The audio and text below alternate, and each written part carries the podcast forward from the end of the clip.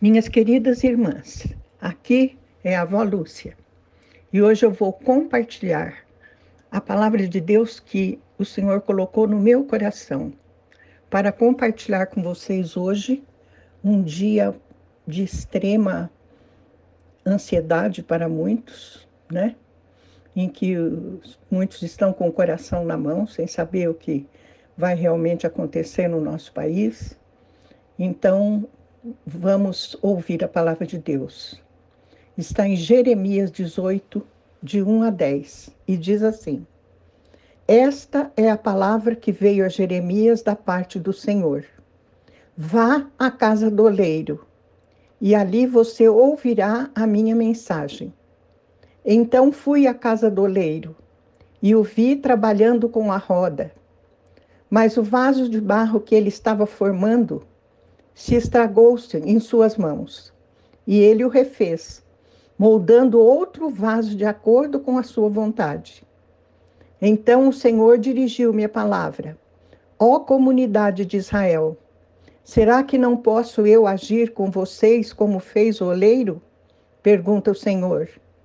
Como barro nas mãos do oleiro, assim são vocês nas minhas mãos, ó comunidade de Israel se em algum momento eu decretar que uma nação ou um reino seja arrancado, despedaçado e arruinado, e se essa nação que eu adverti converter-se da sua perversidade, então eu me arrependerei e não trarei sobre ela a desgraça que eu tinha planejado.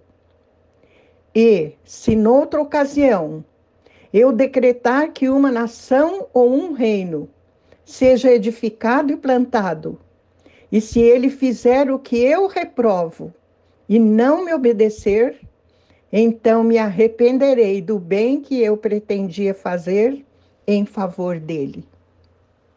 Meu Deus, esta é a tua palavra, palavra oportuna para este dia, Senhor.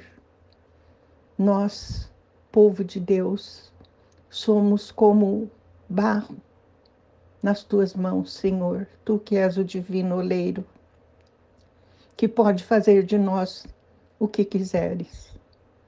É em ti que confiamos, Senhor, porque sabemos que o Senhor, o Senhor está conosco nesses momentos de crise, que o Senhor está ouvindo as nossas orações, que são apresentadas a Ti em salvas, em taças de ouro. Cremos que o Senhor está nos ouvindo e nos atendendo, porque te pedimos em nome de Jesus. E a tua palavra diz que tudo que pedíssemos em nome de Jesus seria atendido. Então, Senhor, move nosso coração para o arrependimento, para a obediência a Ti. Que as nossas orações, Senhor, não fiquem sem resposta porque não condizem com o teu querer e com a tua vontade. Vem, Senhor, cuidar de nós. Vem cuidar do Brasil, Senhor, nesse momento tão difícil que estamos atravessando. Isto te pedimos, em nome de Jesus. Amém.